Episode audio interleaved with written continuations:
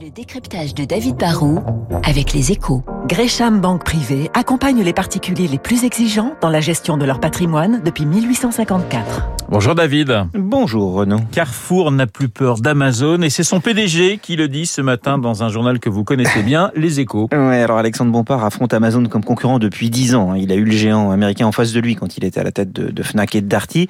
Et depuis qu'il est le patron de Carrefour, bah, il, il voit bien hein, que le groupe de Jeff Bezos s'intéresse de plus en plus aux cours du quotidien. Amazon a l'ambition de nous livrer de la nourriture tous les jours et forcément, bah, cela peut inquiéter les grands distributeurs traditionnels.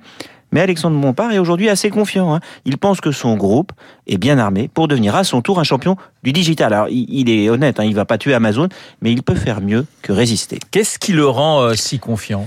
Bah Déjà, Carrefour, ça reste un, un, groupe avec une vraie puissance d'achat euh, considérable. Hein. Ça veut dire qu'en France, ils peuvent vendre pas cher tout en dégageant des marges. Ensuite, plus les années passent, plus on se rend compte que dans le commerce, finalement, la clé, c'est d'être multiformat, omnicanal, hein, comme disent les spécialistes. Avoir tous les formats de boutique et puis des sites web, c'est un plus, bien sûr, si on arrive à bien gérer tout ça. Hein. C'est un plus parce que on offre plus de solutions aux clients, plus d'options. Ensuite, Carrefour, comme d'autres distributeurs, a décidé de, moins subir la révolution numérique. Aujourd'hui, ils sont très offensifs. Ils se développent sur la livraison rapide ou ultra rapide hein, que demandent de plus en plus de consommateurs. Leur partenariat avec Uber Eats, par exemple, en un an, c'est déjà 100 millions de chiffre d'affaires en plus.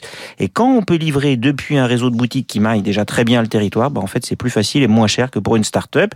Et puis enfin, quand on a plein de clients et plein de données sur ces clients, on sait ce qu'ils achètent et comment. Et aujourd'hui, avec une bonne stratégie digitale, quand on a comme Carrefour 8 milliards de data sur ses consommateurs, on peut vraiment les valoriser. David, comment on valorise ces données personnelles? Bah, le premier moyen, c'est de faire des politiques de prix personnalisées. Plutôt que de, de, casser les prix pour tout le monde tout le temps en généralisant les promos, ce qui a longtemps été l'habitude de la grande distribution, bah, vous faites une sorte de couponing ou de marketing direct intelligent plus efficace en cassant les prix juste sur le produit le plus important pour certains consommateurs via des coupons sur leur iPhone. Hein. C'est moins destructeur de marge. Ensuite, les datas d'un distributeur peuvent être valorisées auprès des marques. Hein. Si je peux vous dire que je peux contacter les 100 000 meilleurs clients en France pour votre produit, cela a une vraie valeur. Si je peux vous vendre de la pub juste au moment où le client hésite à acheter un produit au sud d'un concurrent, bah cela a aussi un vrai prix. En fait, le digital a longtemps été perçu comme un canal de distribution en plus, comme un réacteur de plus. Aujourd'hui, on se rend compte que le digital, c'est en fait un moteur qui peut propulser toutes les activités d'une entreprise. C'est devenu totalement central. Le décryptage de David Barrou sur l'antenne de Radio Classique. Dans deux minutes, le journal de 8 heures. Je vous rappelle mon invité à 8h15, le spécialiste des questions de sécurité, Alain Boer. Alain Boer qui publie l'encyclopédie des espionnes et des espions.